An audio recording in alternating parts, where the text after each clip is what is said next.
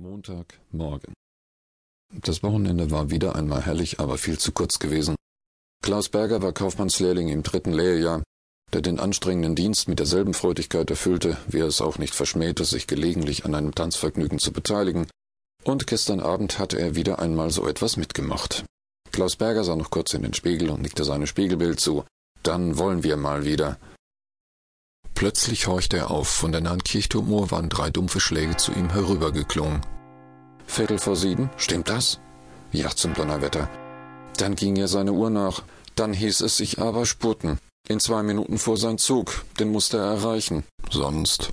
Oh oh. Schon lief er die Treppe hinunter, drei, vier Stufen auf einmal nehmend. Da.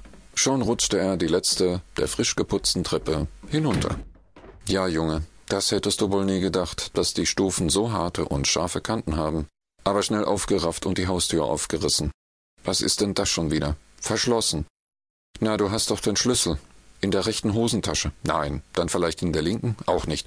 Dann aber bestimmt in der Aktentasche. Aber beeil dich, der Zug wartet nicht. Ausgerechnet heute ist die Tasche so vollgepackt. Nur nicht nervös werden. Na, siehst du, da ist er ja. So, nun schnell aufgeschlossen und hinaus.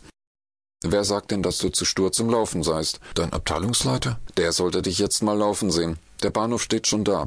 Hallo, ist der Zug 6.47 Uhr schon abgefahren? Nein, der hat Verspätung. Gott sei Dank. Klaus pustete vor sich hin. Selten war ihm ein Stationsvorsteher so sympathisch erschienen.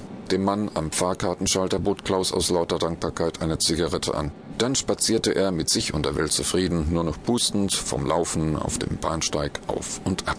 Das war ja noch mal gut gegangen. Klaus kalkulierte, um acht Uhr musste er im Werk sein. Eine Viertelstunde konnte der Zug ruhig Verspätung haben. Wenn er dann mit der Straßenbahn direkt Anschluss hatte, kam er immer noch früh genug. Mit dem beruhigten Gewissen fand er auch seine gute Laune wieder. Zudem gab's heute Löhnung. Eine praktische Einrichtung, besonders wenn man so gut wie abgebrannt war. Trotzdem, der Zug könnte doch langsam eintrudeln. Klaus stellte seine Armbanduhr genau auf die Minute. Eine Viertelstunde war bereits vergangen. Notfalls musste er sich die Verspätung bescheinigen lassen. Besser wäre es ja, wenn er zurechtkommen würde, besonders wenn man wie er beim Vorgesetzten nicht gut angeschrieben war. Mit seiner Ruhe war es schon wieder Essig. Wie wäre es sonst möglich gewesen, dass er von dem netten, blonden Mädel, das nur einige Schritte von ihm entfernt ebenfalls auf den Zug wartete, keine Notiz nahm? Das wäre ihm normalerweise als Unterlassungssünde erschienen. Aha, Endlich nähert sich der Zug. Ungefähr eine halbe Stunde Verspätung hatte die müde Diesellok. Klaus warf dem Zugführer einen giftigen Blick zu und kletterte als erstes in den nächststehenden Wagen. Er sah sich um. Da saß ein Fahrgast und las die Zeitung. Ein anderer ließ den Kopf wie eine geknickte Lilie hängen und schnarchte sich etwas zurecht. Andere wieder bemühten sich krampfhaft ein Gespräch anzuknüpfen. Tja, machte der eine nachdenklich, worauf der andere mit dem Kopf nickte. Ja, ja, so ist das. Das Thema war wahrscheinlich schon erschöpft, denn beide versanken wieder in tiefes Brüh. Klaus ärgerte sich, dass diese Menschen alle so gleichgültig und ruhig waren. Kein Mensch sah auf die Uhr. Wenn wenigstens noch einer da gewesen wäre, der es eilig gehabt hätte. Mit welcher Gleichgültigkeit der Dicke da drüben jetzt aufstand und sich anschickte, auszusteigen. Konnte der Falstaff sich nicht etwas beeilen? Der Zug stand schon, rücksichtslos.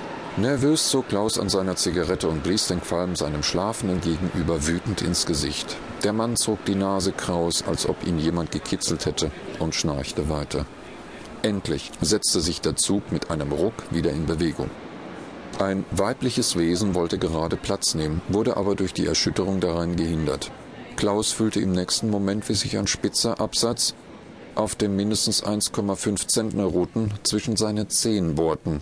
Das spürte man selbst durch den besten Winterschuh. Dem Selbsterhaltungstrieb folgend zog Klaus den Fuß zurück, wodurch das labile, ruhende Gewicht ins Wanken kam, einknickte und gleichmäßig auf seinem Schoß zu liegen kam. Oh, entschuldigen Sie vielmals, flötete die Schöne und rutschte auf die gegenüberstehende Bank. Bitte, sagte Klaus mit süß-saurem Gesicht. Blödes Weib, dachte er dabei im Stillen. Allmählich fuhr der Zug langsamer. Der Zug stand noch nicht ganz, als er schon auf dem Bahnsteig sprang. Er schlängelte sich durch die Menschen und war im Nu am Ausgang. Von weitem sah er schon eine Straßenbahn an der Haltestelle stehen. Klaus lief wie ein Osterhase. Herr Schaffner, haben Sie Anschluss an die Linie 12? Jawohl, junger Mann. Kommen Sie mit rein. Klaus schob sich an den Wagenführer heran. Ach, verzeihen Sie, ich muss in die Linie 12 umsteigen. Bekomme ich direkt Anschluss? Der Fahrschaffner zog umständlich seine Uhr heraus. Möglich. Besten Dank. Der Wagen zog an, Klaus starrte auf die Schienen, dem Wagen weit vorauseilend. Da hinten standen schon wieder Menschen. Der Straßenbahnführer drehte die Kurbel strichweise zurück. Der Wagen kam wieder zum Stehen. Klaus verfolgte nervös das Ein- und Aussteigen der Fahrgäste, wie unvernünftig die Leute waren. Sie versperrten sich gegenseitig den Eingang. Endlich drückte der Schaffner auf den Fahrknopf. Kaum war der Wagen auf voller Fahrt gekommen, als die Kurbel schon wieder Zentimeter um Zentimeter zurückgedreht wurde. Die Missstände beim Aus- und Aussteigen wiederholten sich. Verkehrsparasiten. Abfahren! Ja, war denn da vorne schon wieder eine Haltestelle? Die Straßenbahn hielt ja vor jedem Kellerloch. Scheußlich. Klaus hielt die Strecke fest im Auge. Vorne ging eine dicke Frau und schwenkte ihre linke Hand durch die Luft. Ach nee, wollte die vielleicht auch noch mit? Schon war der Wagen mit ihr auf gleicher Höhe. Halt, halt! schrie die Frau hinterher. Die Haltestelle war erreicht. Klaus lehnte sich aus der Tür. Pustend kam die Frau an. Anstatt in den Anhänger zu klettern, musste sie ausgerechnet ganz vorne einsteigen. Klaus half ihr, damit möglichst wenig Zeit verloren wurde. Au, ihr knippt mich jo! Die Umstehenden lachten. Klaus grinste. Die Bahn fährt doch nach der Zoo? Erkundigte sich die Frau. Nein, da müssen Sie mit der Linie 8 fahren, gab einer der Fahrgäste Auskunft. Inzwischen war der Wagen schon wieder angefahren. Halt! Ich muss doch wieder los! Die Bremsen knirschten, in Klaus kochte es. Weiter ging die Fahrt. Der Wagenführer wandte sich an Klaus. Da vorne führt die Zwölf. Wenn Sie sich jetzt beeilen, können Sie die noch erwischen. Klaus stand schon auf dem Trittbrett. Langsam kam der Wagen näher. Klaus sprang raus und rannte dem Vorderwagen nach. Es gelang ihm in letzter Minute hineinzuspringen in seinen Lungenpfiffes.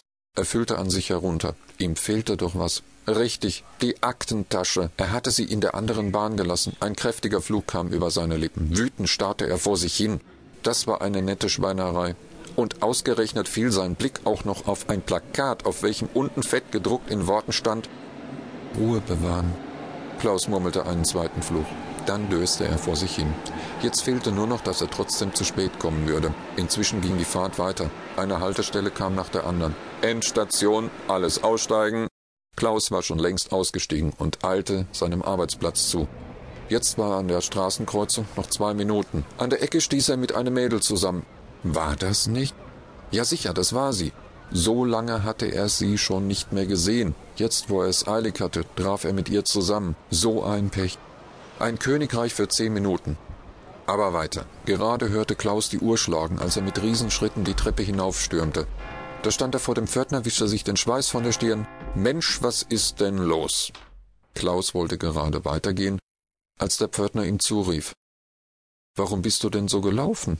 Dein Dienst beginnt doch heute erst um zwölf Uhr wegen der Handwerksarbeiten. Mit einem Sprung war Klaus bei dem Sprecher. Tatsächlich, er schlug sich die Hand vor die Stirn. Ich, Hornochse.